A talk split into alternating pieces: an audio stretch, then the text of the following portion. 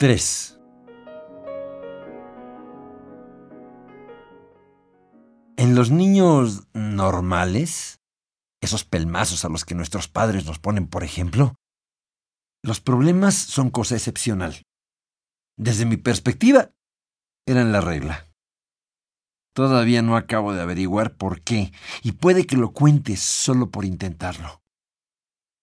Ahora que puedo verlo a cierta distancia, creo que el gran problema de mis problemas era la insoportable urgencia de callármelos. Callaba, por ejemplo, un par de dudas bobas que a la vuelta de alguna especulación hiperbólica reaparecían en el papel de aflicciones, evidencias recientes de mi rareza. Tenía, hasta donde recuerdo, tres o cuatro colegas amigables y todavía menos de seis años. Pero ya entonces carcomíame el coco una aflicción secreta. Me había enamorado hasta la languidez Andaba por los días sumido en un retraimiento tenaz como los ojos de Beatriz, y al mismo tiempo perseguido por demonios tan nítidos como el pavor a verla reírse de mí. Ni modo. Era hijo único. Me lo tomaba todo a pecho y a la letra. Por eso me llené de terror cuando Alicia, cansada de mirarme los pantalones mojados, anunció que la próxima vez me colgaría del cuello un letrero. Este niño se hace pipí. Lejos de comprender su fino humorismo, me tomé la advertencia tan en serio que al día siguiente, con los nervios de punta desde la mañana, no tardó la vejiga en traicionarme. Podía, por supuesto, quedarme en clase durante todo el recreo. Así estaría seguro de que Beatriz no me vería la mancha. Pero llegada la hora de la salida, Nadie me cubriría de los ojos y la nariz de Alicia. Este niño se hace pipí. ¿Cómo se resolvía un problema de ese tamaño? Contra todo pronóstico, fue justamente Alicia quien ese día me dio las armas para afrontarlo. De hecho, el sencillo método que mi madre atinó a mostrarme aquella tarde resolvió centenares de problemas, y a la fecha, sin él, no sabría qué hacer. Literalmente. ¿Te hiciste pipí o te sentaste en una banca mojada? Me interrogó mi madre con una gravedad generosa que en lugar de colgarme el letrero ipso facto, me daba una salida de emergencia.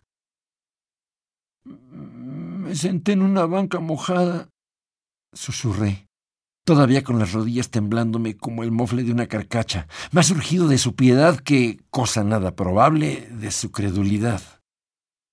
La gente no se sienta boca abajo. Te hiciste pipí, ¿verdad?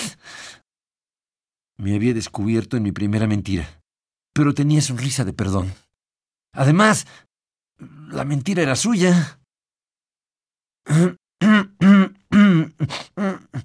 Me tardé en asentir, como esperando ciertas garantías. Pensé en esos momentos que la noticia grande era el indulto, pero lo cierto es que a partir de aquel papelón entendí que no puede uno andar por la vida diciendo la verdad por quítame estas pajas. Puesto que incluso cuando la verdad aparenta favorecer al acusado, es preciso alumbrarla desde el ángulo que mejor dramatice su inocencia. Si la mentira de la banca mojada había funcionado, no era por convincente y menos todavía por original, sino porque la había recitado con el miedo de quien se aferra a la última coartada, y así delata su sincero arrepentimiento.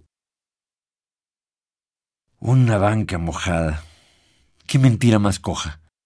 Hasta yo, que aún estaba por debutar, podía inventarme una patraña mejor.